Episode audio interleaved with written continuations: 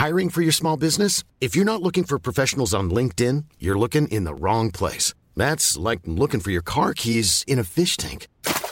LinkedIn helps you hire professionals you can't find anywhere else, even those who aren't actively searching for a new job but might be open to the perfect role. In a given month, over 70% of LinkedIn users don't even visit other leading job sites. So start looking in the right place. With LinkedIn, you can hire professionals like a professional. Post your free job on linkedin.com slash people today.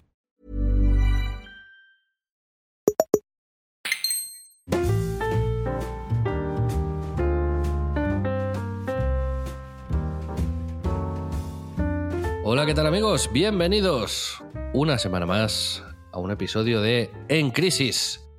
Yo soy Xavi Robles y conmigo tengo a Pedro Ample. ¿Qué tal, Pedro? ¿Qué tal, Xavi? Feliz cumpleaños. Lo primero de todo, ¿eh? eh Muchas gracias. has cumplido la mayoría de edad. 4 de junio con mi cumpleaños. Nacido el 4 de junio. Exacto. Casi patriota. Casi. Almost. Casi épico. Sí. Por un mes.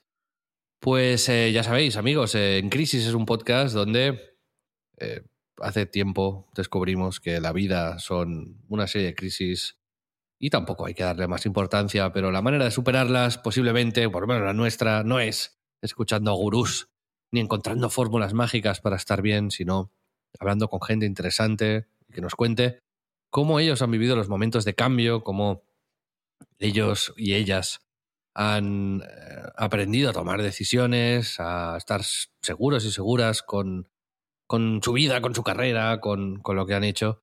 Y ahí, pues nosotros dos que estamos muy perdidos, escuchamos, ponemos la oreja y aprendemos. Ya sabéis que también cada semana eh, tenemos a un invitado y cada otra semana tenemos a Pedro y a mí simplemente hablando. ¿A cero invitados? Exacto, a cero invitados. Esto es every other week, que dicen los ingleses, ¿no? He intentado hacer esta traducción literal y no me ha salido, pero ya nos hemos entendido. Las crisis se superan, se superan, Xavi, muchas veces con eh, apasionándote por cosas, ¿no? Encontrando nuevas pasiones. O, bueno, muy bien, sí. Esto lo hemos o eligiendo y profundizando en otras, ¿no? Como puede ser la pasión por la tecnología, ¿no? Una pasión que tenemos en común. Sí, eso lo hemos hablado muchas veces. Es una de las conclusiones que hemos, yo creo, sacado de las vistas, reuniones, conversaciones con, con los invitados e invitadas que han ido pasando por aquí. Que la pasión es lo que lleva al convencimiento y es lo que lleva a la toma de decisiones, que no necesariamente van orientadas al éxito, pero sí a, a la persecución de, de, la convicción. ¿no? La pasión lleva a la convicción, podríamos decir. Pedro sin duda. ¿Cuán convencido estás tú de lo que ha presentado Apple esta semana, amigos y amigas? Porque esta semana eh, la, compañía de Cupertino, esto es una frase muy de, periodismo de los early 2000, la Apple, básicamente, ha hecho una conferencia de estas en las que anuncian una nueva categoría de producto, como cuando anunciaron el iPad. Había habido otras tabletas, pero revolucionaron ese sector, o, el iPhone, ¿no? Que cambiaron la industria de la telefonía y, para siempre, al final. Y esta semana ha habido una conferencia así y había mucha expectación. Y nosotros en el grupo premium de En Crisis la vivimos prácticamente en directo. Ya sabéis, splendid.club, ahí nos podéis apoyar, podéis apoyarnos a Pedro y a mí y a toda la gente como, como Juan, como Víctor, como Joan, que, que, forman este podcast y que, que trabajan con nosotros y, acceder a una comunidad eh, de Telegram eh, donde estamos nosotros todo el día hablando y también a un adicional de información y de, programa, digamos, que hacemos cada semana. ¿no?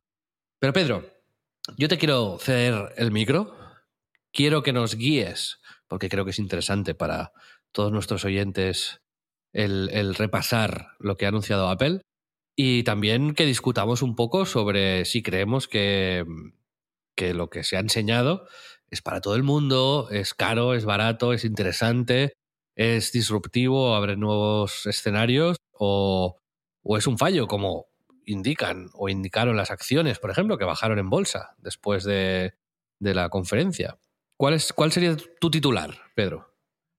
Eh, mi titular, a ver, va a, sonar muy, muy fanboy, me gustará luego poder eh, desarrollarlo, pero Eh, mi titular es Apple lo vuelve a hacer. ¿No? Como, Bien, en la línea de, la compañía de Cupertino. Sí, sí, sí, sí. Classic Technology blog. En fin, que, no sé, no, lo has dicho guay. Yo creo que resumiendo, Apple al final se ha aventurado a abrir una, una categoría nueva dentro de sus líneas de producto con lo que llaman ellos, le han, lo han llamado Spatial Computing, como eh, computación espacial, de espacio, de un espacio físico. Eh, y el foco yo creo que está por primera vez en la búsqueda de la utilidad real, ¿no? De todos estos dispositivos que al final es unas gafas de realidad aumentada y de realidad virtual que lo que hacen es pues mostrarte en primera persona y a tu alrededor contenidos y, y experiencias, ¿no? Y, lo que te decía, la búsqueda de la utilidad real que sirva de verdad para que los usuarios hagan cosas, para mí es la gran diferencia y el principal empuje de Apple con respecto a las otras cosas que veíamos hasta ahora, ¿no? Estamos hablando de unas gafas de realidad virtual, las que había hasta ahora, las más relevantes, eran las de Facebook, las Quest 2, que han anunciado hace poco la siguiente versión, más delgadita, sin cables, no necesita de un ordenador para funcionar, igual que las de Apple, por cierto. Ahora lo contarás un poco mejor. Y después también teníamos las de PlayStation, las PlayStation VR 2, que son las últimas que han sacado. Teníamos eh, el HTC mm, de, Vive. De Vive, exacto, ¿no? De, para Steam, para jugar a juegos de ordenador. Hubo un boom con la realidad virtual, con estas gafas, durante un tiempo, pero parecía que llegaban demasiado pronto, ¿no?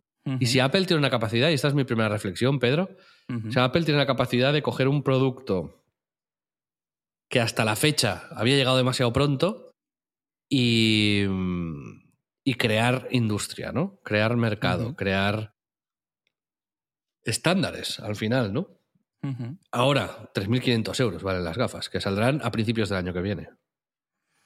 Sí, eso se choca. Sí. Eso choca. El precio choca con eh, la intención. ¿Tú crees? Yo creo que sí. A ver, al final yo creo que mm, depende mucho de la tecnología y de lo revolucionario de la tecnología, pero siempre que ha habido de verdad un paso diferencial hacia adelante, nunca ha sido económico y históricamente ya lo hemos vivido en muchos casos, ¿no? Yo creo que es verdad que la tecnología de consumo, precisamente por esa coletilla de ser de consumo, sea, eh, ya se considera algo muy súper accesible a todo el mundo y parece que cualquier producto que se saque en esa categoría eh, tiene que ser para todos o más o menos accesible. ¿no? Y yo creo que, que en este caso, eh, al ser de verdad un, producto tan diferencial, me parece que sacarlo ahora era imposible si no era por un precio similar. ¿no? Yo creo que está justificado. Otra cosa es que nos fastidie o que efectivamente una de las mayores críticas, que es la del precio, pues me parece que también surge mucho más de la frustración de, sentirlas inaccesibles más que eso, que de la lógica para mí. No, pero al final tenemos que pensar también, ¿no? Que cuando sale un nuevo dispositivo, como puede ser un iPhone o un iPad, eh, Apple no se puede encargar de todo, necesita de terceras empresas que desarrollen videojuegos, programas que adapten todo para este nuevo sistema operativo y, tal, ¿no? Y estas empresas pues tienen unos números que hacer. Y si dicen, eh, hay, mm, no sé, 800 millones de iPhones en el mundo, pero hay mm, medio millón de gafas, pues está claro que su prioridad no va a ser gastar infinito tiempo e infinito dinero en adaptar sus aplicaciones y sus movidas en esto. Es decir, si tienen que lanzar algo nuevo, lo van a hacer en algo masificado. Eh, el iPhone y el iPad tenían un precio razonable para que no todo el mundo, pero gran parte de la sociedad pudiese, digamos, probarlo y fuese rentable para esas empresas que luego tienen que vender cosas. Este precio, para mí, sí que choca un poco con, con esto. No sé si va a ser demasiada lenta la, entrada de empresas y la, adopción de la tecnología, ¿no? Que va a estar vacío. Eso es lo que pasa? Que el, tema es, eh, al final, con qué lo compares. Y, el espacio que yo creo que ocupa este producto, y si quieres ahora hablamos un poco de lo que tiene para, los que si hay alguien que no se haya enterado bien o por resumirlo, es que realmente está, está inventándose una categoría de verdad, porque eh, nada de las gafas que había hasta ahora, ya sea porque la tecnología no estaba lo suficientemente desarrollada o porque no estaba lo suficientemente afinada o simplemente porque no se había intentado darle una utilidad más allá, lo que te decía al principio, ¿no? Es esta búsqueda de la utilidad real.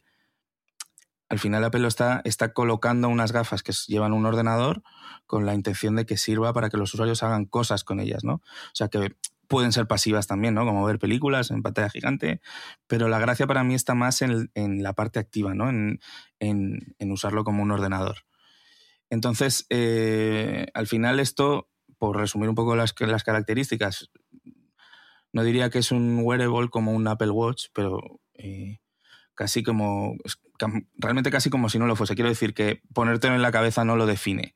No son unas gafas que llevas y que además hacen cosas. O sea, como es el caso del Apple Watch, que tú es un reloj que te da la hora y que luego además hace más cosas. O sea, estas gafas te las pones solo cuando quieres usarlas con un objetivo y es en estos objetivos posibles donde la cosa para mí se pone, se pone interesante. ¿no? Eh, Aquí estoy leyendo las características, no, me voy a poner a hablar de eso, de la resolución y demás.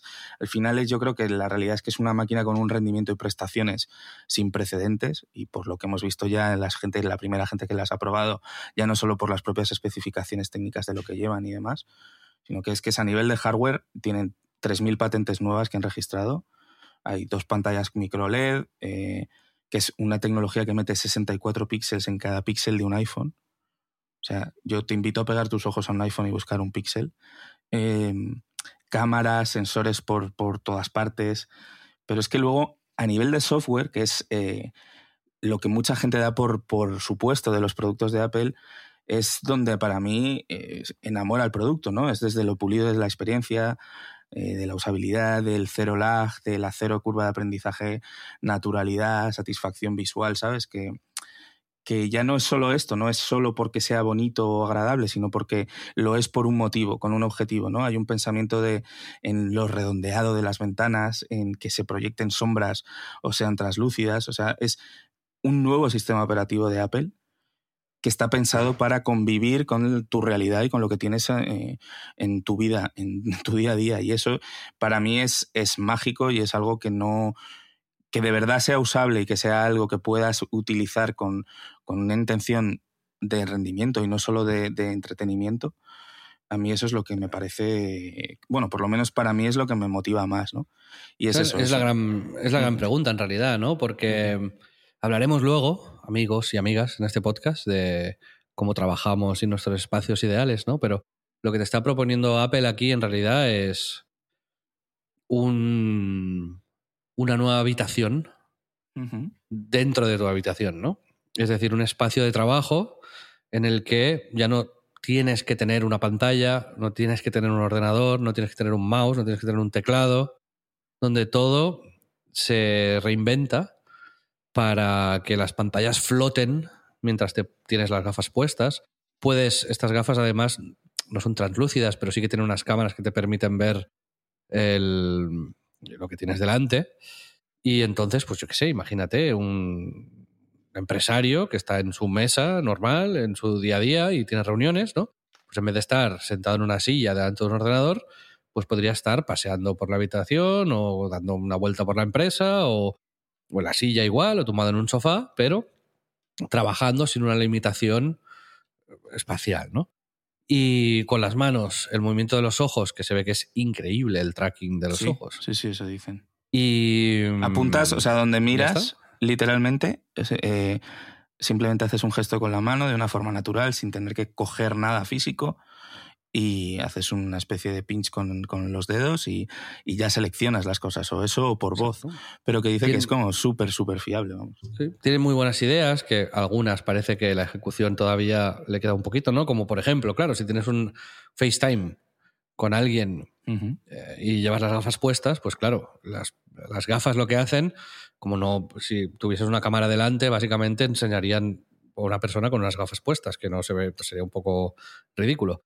Lo que hace Apple es, te genera un avatar en 3D, muy fiable, pero creo que es todavía un poco Uncanny Valley, ¿no? Un poco raro, Sí. ¿no? Sí. Y, y entonces, al final, lo que haces es tú ves a la otra persona, que tendrá una cámara, un móvil, un iPad, lo que sea delante, un portátil, y la otra persona ve, te ve a ti, que llevas las gafas, ¿no? Pero ve una versión en 3D de ti. Sí, una recreación, ¿no? De ti mismo. Sí. Que creo que al final lo que han hecho Facebook o PlayStation, o sea, PlayStation son unas gafas para jugar. Facebook hizo unas gafas donde eh, habría mucho camino ¿no? de- tecnológico, pero básicamente luego ahí era un- una olla con miles de cosas, ¿no? donde la gente y los desarrolladores, las distintas empresas iban sacando productos, pero un poco sin ton ni son. ¿no? Y Apple lo que ha hecho y lo que ha dicho aquí es, no, no, no, espérate. ¿Cuál sería el estándar, una no? trabajadora. ¿qué, qué necesita? ¿Cómo es su día a día? ¿Cómo es su, su trabajo? Eh, ¿Cómo es su mesa? ¿Cómo es su teclado? ¿Cómo ta- ¿Qué podemos ofrecerle que satisfaga el 95% de sus, de sus de estos y en otros casos las, las, las sobrepase? ¿no? Eh, evidentemente ya no hablamos de la parte de ocio, ¿no? Que en un avión, por ejemplo, ¿no? Te puedes poner estas gafas y ves una pantalla de cine delante y puedes... Esto también mola mucho, que puedes elegir si ves la pantalla como delante de ti y, de, y, y lo- pues, el avión ¿no? de, de fondo o opacar la realidad y poner de fondo el Gran Cañón del Colorado o lo que te apetezca, básicamente, ¿no? Eh, pero para ver películas, series, para jugar, ahí en, en la parte de ocio está, está muy claro, ¿no? Pero yo creo que es en la parte de trabajo donde Sí. más eh, donde más se va, se va a notar esto. Pero tiene que cuajar, ¿eh, Pedro? Y ahí Sí. está mi duda, que es 3.500 euros. Creo que, que es, Tú, tú es- piensa, so- sobrepasa la barrera. tú piensa en eso. Yo creo que es una cuestión de. Mira, para empezar, simplemente lo que cuesta el desarrollo hacia adelante de, de todo este sistema operativo, o sea, los, los interfaces de usuario, o sea, aquellos diseñados para aguantar horas de uso delante de un ordenador, el ratón, el apuntar, hacer clic, son del, de 1984. O sea, y básicamente lo más revolucionario que le ha pasado a ese sistema después del botón derecho fue las pantallas táctiles. Y en esencia es lo mismo, una pantalla táctil, solo que en vez de un ratón es tu dedo, ¿no? Y hasta hoy, que, que ya con tu voz y tus gestos al aire, o sea, te liberan de cualquier cosa robótica eh, intermedia entre tú y la tecnología, ¿no? Yo creo que... Sí. Es que No sé, eh, hay sí. que reinve- o sea, digamos que sustituir, estoy totalmente de acuerdo con esto, es algo, una reflexión que yo he hecho, pero que como, pero la mesa, la silla, o sea, la mesa, ¿cuántos, cuán- cuántos miles de años hace que existe? O sea, no hay una alternativa a la mesa, ¿sabes? No se ha reinventado de ninguna manera la silla. Sí, O sea, Apple también va un poco más allá y es, ya no necesitarás una mesa para trabajar, ya no necesitarás una silla para trabajar. Vas a poder hacerlo de una manera radicalmente diferente. Y para mí, si cuaja, esa es la verdadera revolución. El hecho de de acuerdo. Eso es. desligarte de un espacio físico y de una serie de, de utensilios que no solo son el portátil, Eso es. el cargador, el enchufe, son muchas otras cosas. Son la mesa, es la silla, es el Exacto. silencio, es eh, todo. Es, es, ya no solo es cómo aprovechas tu espacio, cómo convives con tu espacio eh, a nivel de, de- de la naturalidad con la que te relacionas con otros objetos que no puedes tenerla cuando estás delante de una pantalla ocho horas al día, ¿no? O sea, es cómo lo puedes, cómo esto puede eh, crecer todavía más, ¿no? Y, y al final, eh, respondiendo a las críticas, yo entiendo perfectamente qué es eso, o sea, yo tampoco tengo 3.500 euros o 4.000 que probablemente valga aquí cuando salga las, las eh, gafas, ¿no? Yo, lo que pasa es que creo que Apple no hace productos baratos para las masas, o sea, no es Corsair o, o Acer o eh, Realme o Alcatel, ¿sabes? Pero eh, ni ahora lo es ni lo ha sido nunca, ¿sabes? Breaking news, o sea, un iPhone sigue siendo mucho más caro que, que 20.000 opciones, o sea, al final yo creo que, que su visión, su visión, ha sido hacer el producto viable que muestre el potencial de una nueva categoría con un enfoque realmente nunca visto en cuanto a usabilidad y tecnología. Y esto es lo que cuesta, chicos. O sea, a mí también me encantaría tener un Ferrari por mil euros, ¿sabes? Pero va a ser que no. Es el primero de esta categoría y cuesta eso, ¿no? Al final, cuando salieron los primeros iPhone, y algunos nos gastamos una pasta en probarlos, también aquello despertaba la, la perspicacia y el chascarrillo de los demás, ¿no? O sea, es como, mira, hay, hay una anécdota para mí que me acuerdo mucho, ¿no? Una prima cuando salió el ¿Cuándo primer te iPhone... Steve Jobs? No, no, no estamos de No, esto. eso es otra, es otra, otro día la cuento esa. Me gusta recordártelo casi en cada De vez en cuando, sí, sí, sí. Eh, una prima se compró el iPhone y lo guardó en un armario porque no le llegaba a los talones a su BlackBerry. Y, y, y esto yo no lo veo absurdo. O sea, en su momento dije, joder, tío, te has gastado la pasta en traerte de Estados Unidos porque aquí no lo había. En hacerle el jailbreak, que entonces es que no se podía ni usar porque tenías que hackearlo para que, no, para que funcionase con operadores europeos, ¿no? Y, y tal. Y, y de verdad que yo no lo veo absurdo. O sea, simplemente estaba midiendo el producto en comparación con algo concreto que le gustaba mucho. Que yo que sé, lo que, lo que tuviese una BlackBerry, ¿sabes? La, la mensajería, por ejemplo, que era como muy superior en su momento, y no con el producto completo, con las posibilidades que esto tenía. Y, y sí, a lo mejor estas gafas te parecen demasiado caras cuando lo que quieres es pues jugar a videojuegos y tu experiencia con otras gafas es suficiente para ti o, o Pero- ¿sabes? O el precio es más entiendo, ajustado a lo que crees que vas a sacar a cambio. Pero, o no me con ellas como yo. Sí. sí. Entiendo lo que me dices, porque en realidad el planteamiento de Apple aquí es no te gastes 2.500 euros en un ordenador y no sé cuánto en una pantalla y no sé cuánto en un mouse y no sé cuánto en tal, cómprate esto y lo tienes todo. Pero eh, creo que es una cuestión, no es una cuestión de estar fuera de precio de mercado. Es una cuestión de que 3.500 específicamente es, es mucho dinero para un producto tecnológico así y más siendo el primero. Entonces, lo que me... o sea, no me y además estas gafas se llaman Pro, que Sí. ya deja la puerta abierta a que salga una Que versión de haya unas- consumidor más económica, ¿no? Lo que me da miedo es que el ecosistema evolucione muy lento porque la base de usuarios sea demasiado baja Eh, y que se enfríe esta visión que tiene Apple. Hay quien Este- dice- Esta es mi duda. Sí, sí, sí. Hay quien dice que precisamente eh, han macheado la dificultad de la producción con eh, el precio y, y- y, o sea, como que también serían incapaces de servir más gafas a, a un precio más barato y que aprovechando un poco esta historia, pues ya la hacen un poco más cualitativa. Al final también hay obviamente estrategias de marketing y demás. Yo, mi sensación, Xavi, es que se van a agotar. O sea, mi sensación Bueno, es que no, no va a haber Dios que se las compre. Te lo digo en serio. ¿Tú, tú te las vas a comprar? Yo sí, Yo también. indudablemente sí. O sea, El trabajo y nuestro Sí. nos invita mucho a, a, a tener que probar estas cosas, ¿no? Pero, pero es, que es a mí hay, hay una cosa y aquí es yo eh, mi manera de relacionarme con, con Apple y aquí es, es una, una historia más personal, ¿sabes? Pero es de así. relación ya. Sí, Sí, vale. de relacionarme no solo con Apple, sino con la tecnología, ¿no? O sea, yo disfruto mucho de la tecnología cuando está bien hecha, cuando pone al usuario en el centro y ofrece experiencias que enriquecen como la forma en la que trabajamos, nos relacionamos y, y- y al final de todo que nos inspiran a hacer mejores cosas, ¿no? Y, Apple ha sido siempre eso para mí. O sea, yo eh, admiro lo técnico, que funcione y que sea seguro. O sea, me parece admirable, obviamente.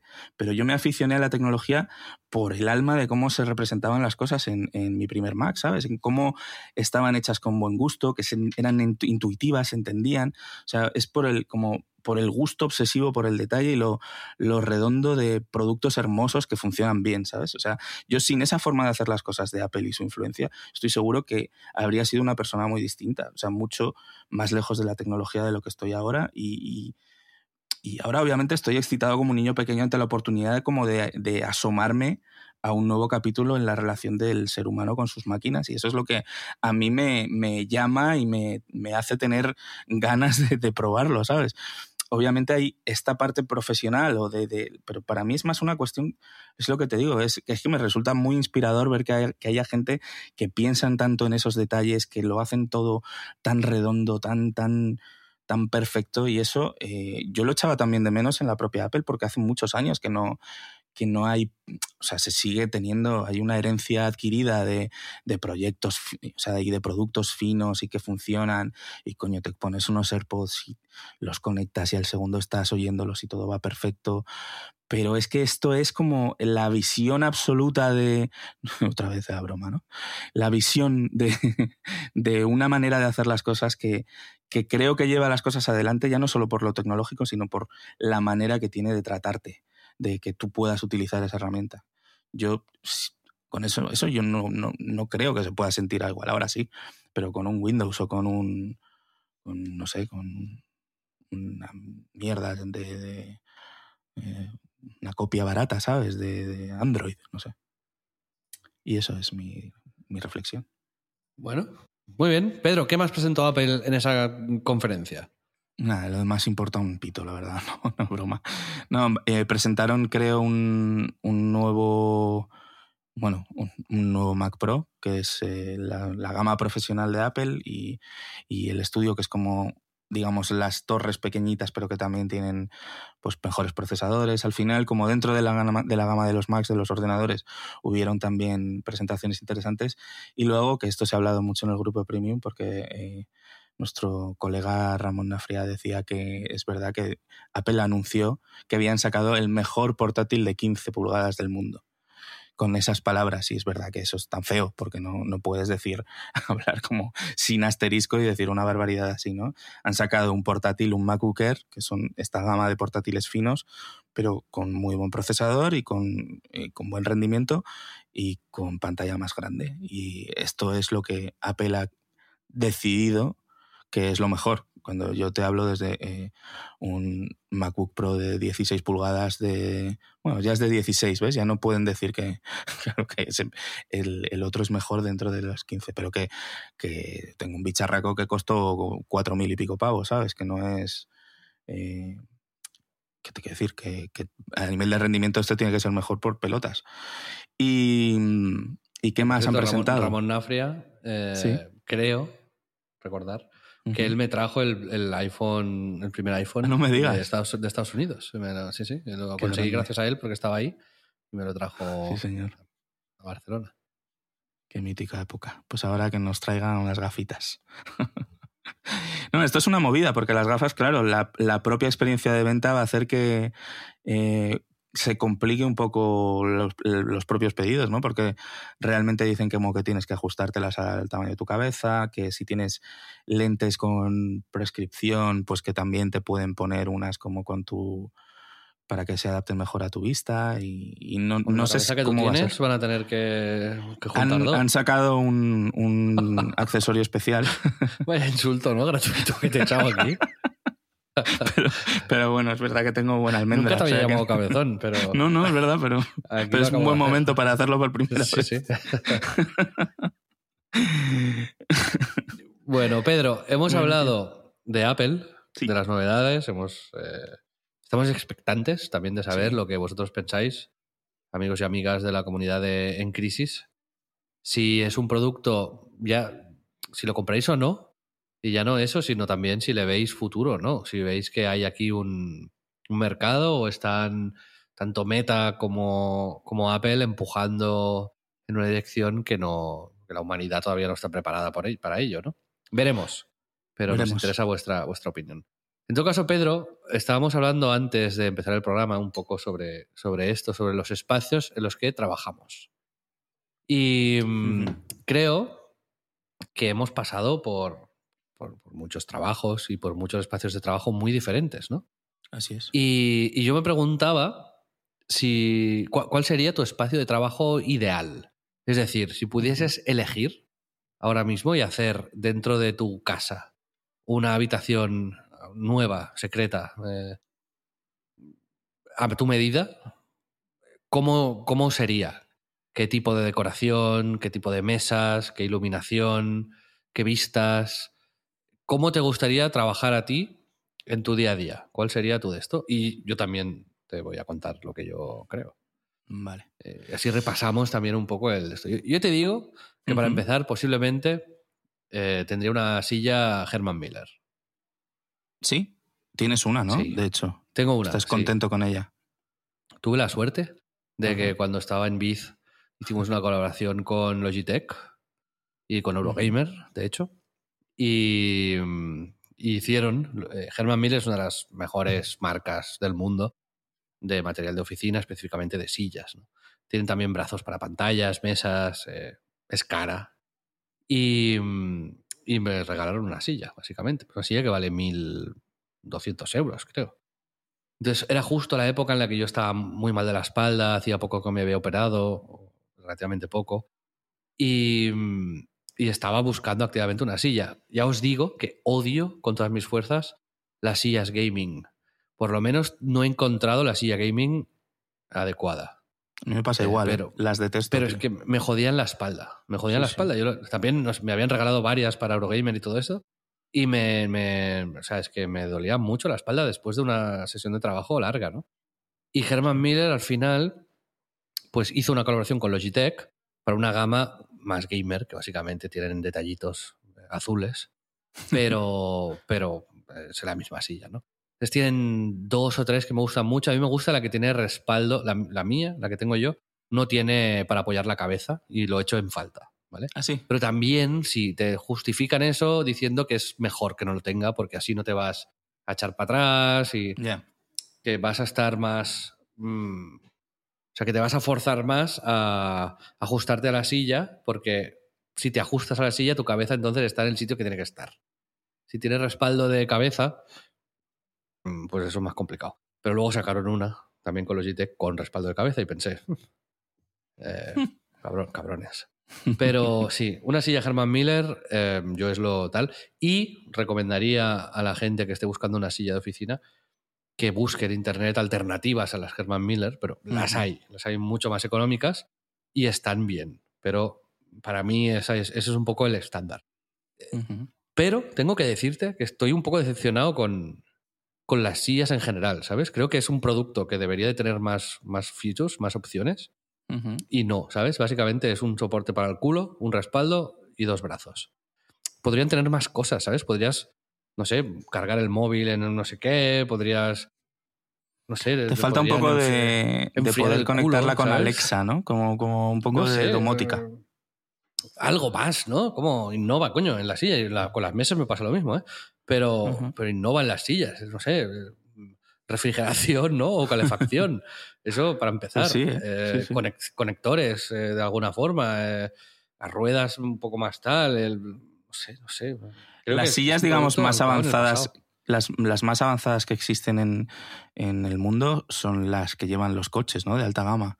Y lo que hacen es eso, ¿no? Como mucho te dan como masaje o, o te ponen frío o calor en el culo, ¿no? Pero es verdad, tienes razón. Es curioso que una silla de oficina, en la que estás más tiempo que en la del coche, no ofrezcan estas funcionalidades. Es verdad, sí, sí. Si Apple sacase una silla, posiblemente tendría todo esto y más y pagaríamos Sí, sí. 2.000 euros por la silla.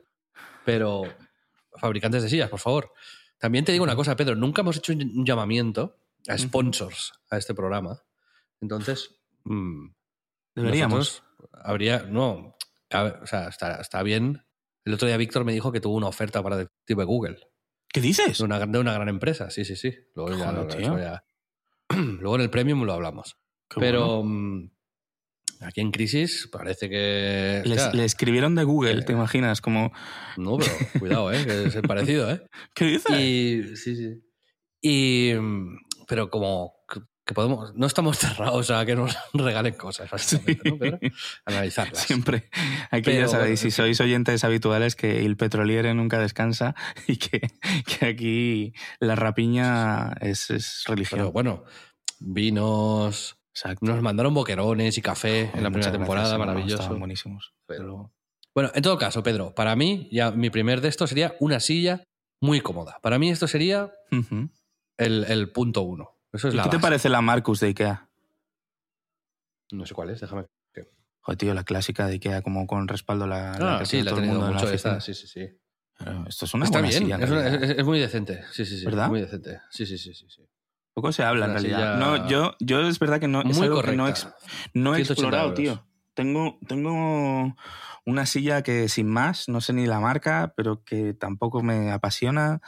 Y es verdad que es algo que sí que tengo como pendiente siempre eh, investigar un poco más. Así que si tenéis mesas, recomendaciones, gente, con sillas eh, precio eh, razonable y que sean la leche, que ya sabéis, escribidnos en nuestras redes sociales, arroba en Crisis Club o, eh, o mandadnos un, un telegrama. Exacto, en el grupo premium. Pero, Pedro, igual que las sillas, yo te- también te quería decir las mesas. En IKEA, específicamente, hay una mesa que está bastante bien de precio que, que tiene el sub y baja, ¿sabes? Que la enchufas Ah, sí, y con unos guay. botones puedes trabajar de pie. Nuestro amigo Alex Martínez Vidal, que entrevistamos aquí en el podcast, Sí. la usa. Yo la usaba antes y, y, está muy sea, bien. ¿tú la tienes? Porque la tenía, se la regalé a Marc Alegre, al que es ahora el, el, director de operaciones de, de Splendid. De Splendid, sí. Pero, o sea, tenía que haber vendido, ya te lo digo, pero se la regalé. Y, y la silla está, está muy bien, ahí la, la, silla, la mesa está muy bien porque, primero, te la puedes ajustar a la altura de la silla y eso es un plus. Y luego uh -huh. también, como la usa Alex, es él cada X tiempo mm, la levanta, aparta la silla y trabaja de pie. Uh -huh. Entonces te mantienes un poco más activo y, y tal, ¿no? Y de, durante un tiempo estuvo muy de moda esto. No sé si ahora tal. Pero, por ejemplo, para mí, cuando me la compré, la usaba para grabar vídeos. Porque ¿Ah, sí? no es lo mismo grabar un vídeo en tu silla Justo. que poder moverte un poquito. Sí, y, a nivel postural y todo es más dinámico, sin claro. duda. ¿no? Sí, sí, y, sí. y, hoy en día, las cámaras de hoy en día, digamos, que, que con software te siguen, básicamente, uh -huh. ¿no? Puedes, eh, bueno, pues puedes expresar muchas más cosas, puedes hacer planos más abiertos, está, está mejor. Y, uh -huh. y, la mesa básicamente te hace de trípode y puedes ajustar la altura, puedes ajustar todo con la propia mesa. Entonces, una mesa que tenga altura está bien. Pero te tengo que decir que yo ahora tengo un setup nuevo. Uh -huh. Y lo que he hecho es, mi abuelo era carpintero. Qué bueno. E hizo, eh, fue carpintero desde los 12 años. Entonces, hizo un modelo de mesas en los años 80, cuando empezó su empresa. Él había trabajado siempre para una compañía de, de ahí, del centro de Cataluña. Y había empezado, eso, con 12, 13, 14 años. Y fue escalando, escalando, escalando, hasta que fue jefe de planta, ¿no? De fábrica. Uh -huh. Y llegó un día en el que el tío dijo con dos compañeros de la fábrica, pues nos montamos nuestra empresa. Se fueron y empezaron una empresa donde hacían al principio solamente una mesa.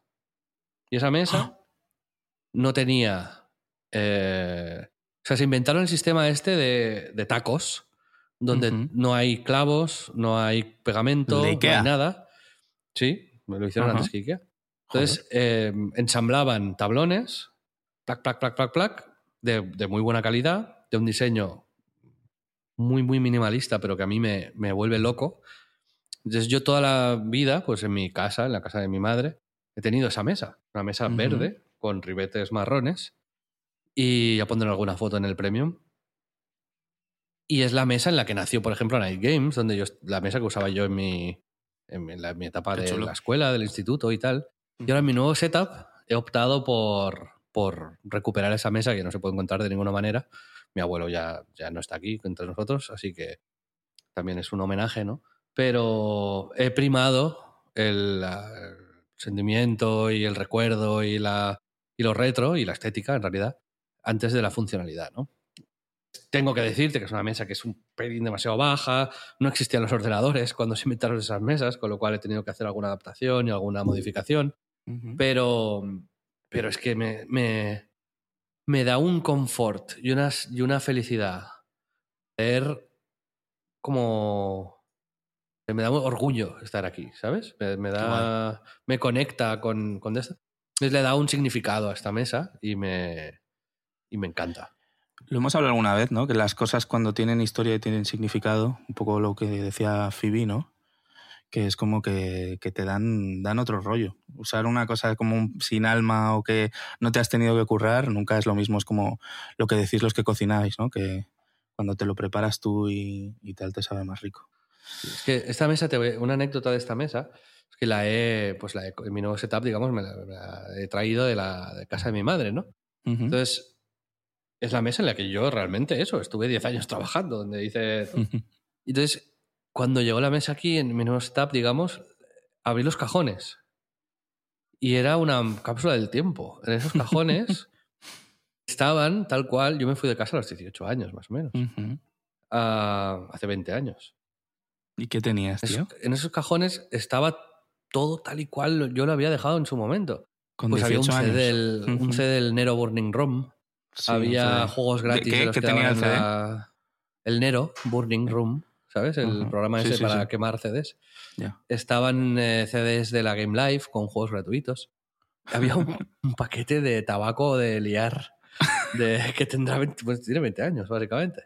Que lo dejé ahí, de, de pipa. Porque en esa, evidentemente a los 18 años me dio por fumar en pipa. y había, una pipa también en el cajón. había fotos, había libretitas mías. Eh, así Qué guay. Lo tengo, lo tengo aquí, ya te pasaré fotos, ya te enseñaré. Pero sí, sí. Es, es, una cápsula del tiempo, ¿no? Y, me está. Me está dando confortito. Y, sí, sí. Y me ha gustado, sí, ¿no? Con lo cual, pues bueno, compenso la Herman Miller con, con la mesa de mi abuelo. Pero la Herman Miller esta también tiene historia, así que bueno, también te puede dar gustito en unos años. ¿Y tú alguna preferencia a nivel de mesas? ¿Has tenido alguna que te haya gustado específicamente? ¿Te gustan las mesas limpias? ¿Te gustan las mesas que organicen bien los no, Siempre, siempre he soñado como con una mesa de estas de, de editor, ¿sabes? Cuando vas a, a salas de montaje como profesionales o a, ya no solo de vídeo, sino también de, eso, de producción musical y tal, siempre tienen como unas mesas hechas a medida que se te va la olla, ¿sabes? Como con eh, el espacio perfecto para colocar la pantalla, elevado para que puedas colocar el teclado dentro.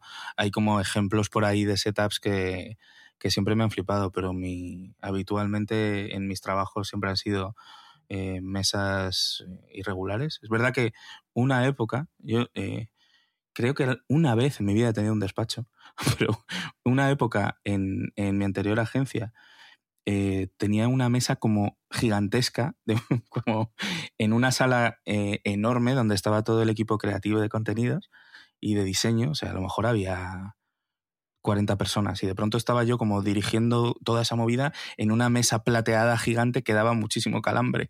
Y eso esa era como una cosa muy guay porque parecía como tenía como mucha identidad y era guay tener tanto espacio disponible pero luego era súper poco práctica porque la tocabas y, te daba se te caía el arco la espada y todo sabes eh, guiño al Zelda y, y, y, no, no he tenido nunca, siempre han sido como mesas pues más o menos baratas, pero sí espaciosas y lo que sí he tenido es una mesa de dibujo. ¿Tu ideal? ¿Tu ideal? Ah, yo también, yo también. De esas que se inclinan con transparencia. Pero tu ideal sería así más mesa de madera maciza, grande, eh, pequeña. ¿Cómo, ¿Cómo te la imaginarías? A ver, yo, es que mi, mi idea de mi espacio eh, de trabajo total no, no se parece mucho a un despacho, ¿sabes? O sea, es como más casi un taller, ¿sabes? Como un, un sitio en el que, un poco como Casey Neistat, ¿sabes? Que tiene como la demencia a su alrededor, pero tiene todo muy accesible, eh, ordenado de una forma un poco tal, o sea, un poco, sí, Tom Sachs también, ¿sabes? Como el rollo este de de poder tener acceso a muchas cosas distintas y en muchos entornos diferentes, eso me parece muy enriquecedor, ¿no? No tener que volverte loco si quieres sacar una cámara o tener, por ejemplo, incorporado un, espacio un poco más de descanso porque a veces estar delante de una mesa tanto tiempo es un coñazo, o incluso en mis sueños sería como tener un pequeño jardín, ¿sabes? Incluso como aledaño a eso. O sea, es más, me imagino más como una especie de salón multiuso, ¿sabes? Que, que un despacho tradicional. Te gustaría trabajar en un taller, ¿no? En un. algo sí, parecido a un taller. sí, sí, me gustaría como un sitio. Con muchos cajones, con versátil. Sí, muy versátil y con mucha información disponible, ¿sabes? Como que si de pronto necesito inspiración de no sé qué, tener una librería y decir aquí está, ¿sabes? Eso. Eh, para mí, por mi manera de, currar y de, tirar del hilo de las cosas, yo creo que sería lo más, lo más idóneo y lo más productivo, ¿sabes? Aunque, por otro lado, también podría llevarme a eh, distraerme más. Con lo que va un poco en contra del minimalismo. Tu trabajo es distraerte, Pedro. Sí, un poco sí. Un poco sí. Muy bien, me gusta porque es distinto a lo mío, ¿sabes? Yo al contrario, yo tiraría más hacia el minimalismo, claro, hacia claro, ocultar cables. Obvio, porque tú lo que necesitas es foco, al final es lógica, es, es, normal, vamos. Pero yo sí te imagino, por ejemplo, dime, a lo mejor no, ¿eh? pero como con un espacio también eh, un poco más de chill, ¿sabes? Dentro de tu despacho, de incluso con una, una bicicleta estática, ¿sabes? De, de primer nivel. sí.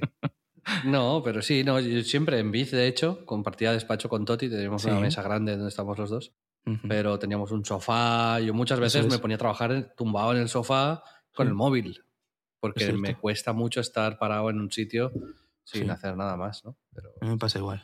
Yo usaría mucho el sofá si lo tuviese en el trabajo. O sea, eh, es que es tal cual. No, no, pero sí, yo creo que es, que es que es útil. Al final el estar activo, estar en movimiento, el no asociar tu trabajo a tener que estar permanentemente pegado a una manera de hacer. Por eso también me, me gusta tanto este rollo de, de las gafas, ¿no? De, las Vision Pro. Y luego eh, hay una, por ejemplo, una cosa que me flipa de los Mac es eso, es el eh, continuity, creo que se llama, ¿no? Que es como que empiezas una tarea en el iPhone, por ejemplo, y la sigues en tu Mac.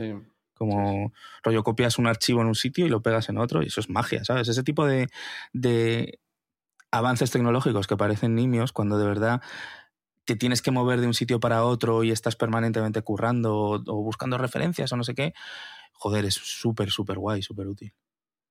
Sí, sí. ¿Y alguna, para acabar la reflexión sobre esto, algún, alguna vista específica? ¿Te gustaría estar en un rascacielos, en el piso 80, en medio del campo, en la playa? Eh, o sea, me pega cero, pero cada vez más pienso como en un jardín, ¿sabes? Como en un poco eso, como tener por lo menos la posibilidad de, de mirar un poco al horizonte y no ver no ver mucho jaleo, ¿sabes? Porque el jaleo ya lo tendría dentro, además, ¿sabes? Como... Yo lo contrario, yo te diría en un rascacielos con vistas a la ciudad, sí, sí, sí. Poder bajar, tomarme una hamburguesa, eh, ir a una tienda, volver, ¿sabes? Necesito estímulos. Tienes alma de CEO al final, Xavi. Demasiados años siendo CEO de una compañía. Sí, feo. Demasiados años siendo, feo, también. Eso también, sí, eso siempre. Bueno, Pedro, eh, muy bien, me ha gustado saber cómo se Interesante, ¿no? ideal y explicarte también la anécdota de la mesa de mi abuelo. Muy chula, muy chula. Que creo que, que es interesante. Que enseñar, también mucha, mucha curiosidad por verlo. Puede ser que vengas el sábado a Barcelona. Podría ser, podría darse esa posibilidad. Podría darse, ¿no? Para celebrar mi cumpleaños. Y para ver si campeón a Pep Guardiola, ¿no? Exacto, exacto. Eso es lo más importante. Voy a cocinar si quieres una pastita o algo. Uh, añadiéndole perks, ¿no? A mi visita para convencerme. Eso es. Voy a abrir un buen vino mm. y, y te voy a cuidar, claro que sí. Bien, bien. Pues Pedro, habíamos dicho otro tema que no nos hemos apuntado y no me acuerdo. Vamos a hablar hoy. ¿En serio? ¿Habíamos hablado de otro tema? No me acuerdo. Claro, había otro tema del que íbamos a hablar. Oh, damn. Em, ah, sí, yo tenía una cosa, ¿no? Eh, íbamos a hablar un poco a lo mejor de. Ah, claro, ¿sabes por qué no me acordaba? ¿Por qué? Porque me has dejado en, el, misterio. Me he suscrito a algo. Exacto. Y no te lo voy a decir. Quiero decírtelo en el podcast. claro, ahora decía yo, ¿por qué no me acuerdo? Era porque me habías dejado suspendido en la duda. Sí, es que pensando como en todos los servicios que van a tener, servicios de suscripción que cada vez tenemos más, ¿no? Y incluido, por supuesto, el premium de Splendid, que es algo absolutamente incuestionable, ¿no? Para, para la gente. Eh, pero es verdad como que ahora va a haber que adaptar también y probablemente empresas como Disney a esta nueva realidad de generar contenidos para, para choflas, ¿no? categoría choflas, eh, pues de pronto habrá contenidos extra en sitios distintos, ¿no? Y empezarás como a ser todavía más eh, selectivo con las cosas a las que te suscribes, ¿no? Y a mí me pasa que me he suscrito a otro servicio nuevo que se trata de eh, que te mandan ibéricos a casa. es una cosa absolutamente loca que pensé que jamás haría. Y tengo que decirte que ha sido todo a base de, FOMO. O sea, no tenía ni la menor idea de que existía esto. Prácticamente no he leído ni una sola opinión. Y uh, leí, voy a dejar de, dar suscripciones porque no damos abasto. Un poco lo de lo de John del anterior capítulo, ¿sabes? Como, ostras, esto está teniendo mucho éxito, es que esas tartas están buenas. Pues a mí me funcionó con, con un tuit que estaba teniendo mucha repercusión. Y ahora, pago como 57 euros cada dos meses, porque se puede mensual, y me mandan como eh, sobres de jamón ibérico cortados y chorizo y salchichón. Pero lo más gracioso es que, eh, que está muy bien pensado en realidad, mola bastante. Como que los de jamón pone colección Pedro Ample. ¿Qué dice? Entonces es como, ostras, tengo mi, propio, mi propia colección de jamón ahora mismo. Y no sé, es como un pequeño detalle de personalización que me ha hecho ilusión. No, y me ha llegado ya la primera como cajita y, bastante guay. Eh, ¿Qué, contenía la cajita? Pues como seis o siete sobres de jamón ibérico, dos de salchichón, dos de chorizo, uno de lomo, algo así. Y yo creo que por el precio bastante bien. Lo, es como que la magia de esta movida es como que te lo cura este tipo que es como especialista, que cada vez te va a mandar cosas un poco distintas para que vayas probando y, y siempre hay cosas de, como de calidad. O sea, me, me, pareció como al final si compras embutido y, y más o menos yo creo que gastaré eso al mes, ¿sabes? Y digo, bueno, pues vamos a probar. Y no sé, me ha parecido curioso como suscribirte a que te llegue jamón ¿no? Como este es el futuro que, nadie pidió. Bueno, muy bien, ¿no? Pero me parece bien jugado. Bien jugado por parte de esta gente, ¿no? no Yo full in, la verdad. Si alguno está suscrito como a cosas demenciales, si alguien además de esto, bueno, porque es, lo típico es como que te manden un, vino, ¿no? Las típicas cajas como sorpresa, ¿no? Que te, que te mandan vinos y tal, eso lo hace bastante peña. Pero si tenéis como otra suscripción eh, de chaladura. Eh, esperamos vuestros comments. Sí. Y, como siempre decimos, esperamos que nos regaléis, eh, si sois vosotros los... Exacto. Por eso no menciono a esta, a esta gente que hace esta movida, ¿sabes? Buscadlo vosotros. Porque lo que espero es como que me digan, joder, venga, habla de, habla de este producto mejor. tonto, ¿no? Claro, claro. Muy bien, Pedro. Pues en cuanto a series y películas, yo sigo... Eh, poco, poco he visto esta semana, ¿eh? He, estado viendo mm, Silo, que voy al día. Y después he estado viendo una nueva serie que, mm, que la protagoniza Patricia Arquette. ¿Oh? Patricia Arquette. Patricia Arquette. Sí, que es la maravillosa que protagonizó Amor a quemarropa, una de mis películas ah, favoritas de todos los tiempos escrita por Quentin Tarantino, dirigida por Tony Scott. Y han sacado una nueva serie en Apple TV Plus que se llama High Desert. Y la producción ejecutiva es de Ben Stiller, por cierto. Anda. Que está muy puesto en las producciones, porque ya sabéis que hizo eh, Severance, que es una de las series del año pasado. Y esta, en esta básicamente es Patricia Arquette, bueno, es un escenario como muy desértico, ¿vale? Rollo Breaking Bad, para que nos hagamos la idea, ¿no? Este tipo de territorio americano eh, desértico. High desert, ¿no? Sí. Y ella, alto postre, como argentino. Alto postre. sí, sí, sí. Y me postre ante ti. Pues eh, con esta broma.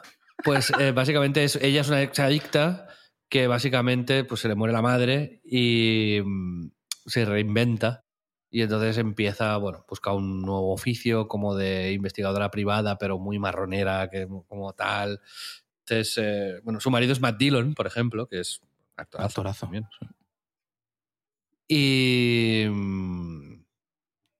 y está bien, porque tiene unos niveles de producción interesantes y creo que es una de las series que, que hay que ver eh, ahora mismo. Muy guay. aquí te dejo la recomendación, Pedro. Ha habido dos finales de serie importantes. Eh, uh, es verdad, no hablamos, no mm. hablamos no, no, no. de Succession. ¿Qué más que ha habido también? Ah, eh, Ted, Lasso. ¿no? Sí. Eh. Ah, al final tú también estás en el me, ¿no? Me, estoy ahí, la voy viendo de vez en cuando, pero es como comerse un, un baklava, ¿sabes? Cada vez, que cada episodio, y al final acabas empachado. Total, total, ese es mi feeling también acaba bien, acaba bastante, pero bueno, claro, dentro de lo que puedes esperar de algo que no, no trata de engañar a nadie con mayor profundidad o tal, es eh, full, es Mary Poppins, lo pensé el otro día, es, es como Mary Poppins absoluto esta, esta movida, solo que en vez de a niños arregla como a futbolistas. Y, y bueno, pero bueno, yo que sé, hay mucha peña a la que le, ha molado mucho y, no le hace daño a nadie, no habrá nadie pegando tiros por culpa de... y diciendo, la culpa fue de Ted Lasso. No, no va a suceder, justo eso no va a suceder. O si acaso tiros como de, de azúcar. ¿Pero te gusta? Nada, yo le di un, un 5,5 sobre 10, que sería un 20 millones en la escala Tenet. Vale, bueno, a ver, pues cuidado. Sí, o sea, Cuidado. la puedes ver, Está bien. no pasa nada. Sí. Está bien. Bueno, eh, y el otro final, Pedro, el bueno, el, el final top, eh, Final Succession. Sin maestro, spoilers, ¿no? evidentemente, ¿no? No vamos aquí a, ahora a esto, pero Succession, una de las series más relevantes, más buenas, más impresionantes de los últimos 10 años, podríamos decir. Acabado. Para mí ya casi incuestionable, te diría. sí, o sea, sí, sí. No creo que haya alguien que la haya visto con interés y, y dándole, dedicándole un poco de atención y no diga, joder. Sí, también creo que es una serie que. mm, A ver. Honestamente pueden alienar un poquito, ¿no? Al final son Sí. ricos teniendo problemas de ricos. Y, a- y creo que a veces, si le puedo poner un pero a la, a la serie, es que. mm, que a veces se pierde un poco. O sea, creo que la serie en general critica eso, ¿no? Y creo que sin entrar en spoilers de ningún tipo, en el final queda claro que se critica eso. Sí. Hay específicamente una conversación en la que se critica eso. Pero mm, creo que a veces, no sé por alargarlo, por, por, por lo que sea, se pierde en la glorificación del, de este tipo de gente, ¿no? De los ricos. eh. Y, y tenía mis dudas, tenía mis dudas, pero creo que no, que la cierran de una manera en la que concilia, si es que te habías distanciado un poquito de la serie eh, espectacularmente y que, que confirma, se confirma como, como, eso, como un producto visual Mm. De, de genera- generacional, te diría. Sí, sí. Sí, o sea, es que es, es eso, es. Hay detalles de cosas de guion, de diálogos eh, que son para mí a un nivel excelso histórico. O sea, creo que hay pocas series que estén escritas, que tengan diálogos tan, tan bien escritos porque son mordaces, hay muchísima ironía, hay eh, siempre como la capa por debajo que puedes leer de dos maneras, eh, no sé, eh, hablan de eso, de, emociones, de gente triste, gente sola, por mucho que tiene mucho dinero, o sea, son temas que son realmente interesantes y que además como que, yo lo pensaba el otro día, como que tiene este punto de por qué nos gustan las series de, o las- el contenido de la mafia, ¿no? Porque nos apasiona el padrino, los soprano, etcétera, ¿no? Como que estos antihéroes al final y el, el sentirte identificado con gente tan separada realmente de tu de lo que eres es porque consigues eh, de alguna forma comprender que la miseria humana es realmente no, no tiene nada que ver con, con el dinero que tengas, ¿no? Y, y bueno, eh, hay mil, mil millones de apre- aprendizajes que puedes sacar de los subtextos que hay por ahí, ¿no? Pero a mí, ya te digo, de las cosas que más... me- yo me he levantado de la silla a veces con, con eso, con diálogos, específicamente en esta última temporada. Creo que todos los que la hayáis visto seguro que tenéis alguno en la cabeza. Pero hay cosas que son de, joder, Dios mío, es que no, no se puede hacer más daño, no se puede ser más cruel. eh, eh, no sé, es- es una, es una pasada. A mí me ha encantado. Pues, efectivamente, ¿entra en tu top 5 histórico, Pedro? Es difícil, pero yo creo que sí, ¿eh? Creo que sí. Tendría que como que hacer un recap de quiénes estaban antes en mi top 5 y a quién quitarías, ¿no? De un top 5 de series. La cosa empieza a estar, estar complicada, ¿no? ¿Quién, ¿Quién va a la UEFA, ¿no? ¿Quién va a Europa League y quién va a Conference League? Pues no sé, ¿sabes? Mandar a Conference League a Mad Men igual va a ser... no, no creo, ¿no? Más bien no me lo toques, que te reviento. no, ya ves. ¿Tú? ¿Tú qué dirías? ¿Estaría en tu top 5? Sí, sí, sí. Sí. Sí, sí, sí, sí. sí. Y, y puedes identificar a quién sacas de tu top 5 para ponerla a, a, a Succession. Difícil, ¿eh? En mi, en mi top 5 está Mad Men, Dos metros bajo tierra, ujú, Succession, Sopranos y... Ley y orden. No, no. No, podría estar, ¿por qué no? Friends Eh, podría estar, ¿no? No, tampoco. tampoco. Y The Office, obviamente. Es que. Entonces, yo creo que a lo mejor desplaza a Seinfeld. Sí, sí, lo entiendo. Lo entiendo, lo, lo comprendo. Claro. Seinfeld, sí. No estás poniendo The Wire, tú no está en tu top 5. Sí que estaría, sí que estaría, pero ya he hablado tanto de The Wire que. Claro. que da pereza ahora.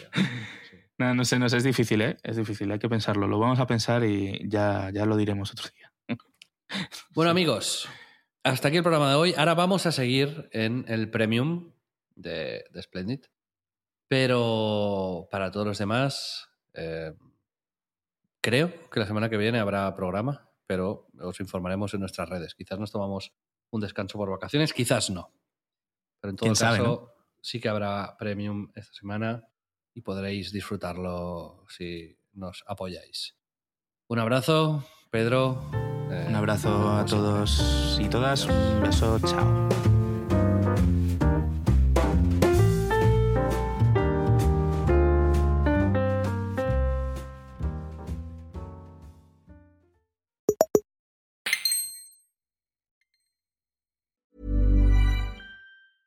Hey, it's Danny Pellegrino from Everything Iconic.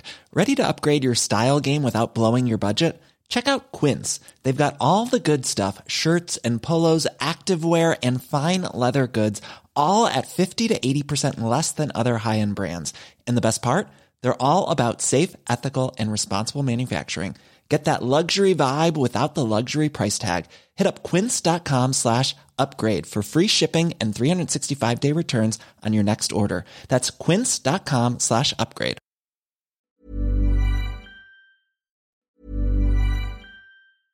Imagine the softest sheets you've ever felt. Now imagine them getting even softer over time. That's what you'll feel with Bowl and Branch's organic cotton sheets. In a recent customer survey, 96% replied that Bowl and Branch sheets get softer with every wash. Start getting your best night's sleep in these sheets that get softer and softer for years to come. Try their sheets with a 30-night guarantee. Plus, get 15% off your first order at bowlandbranch.com. Code BUTTERY. Exclusions apply. See site for details.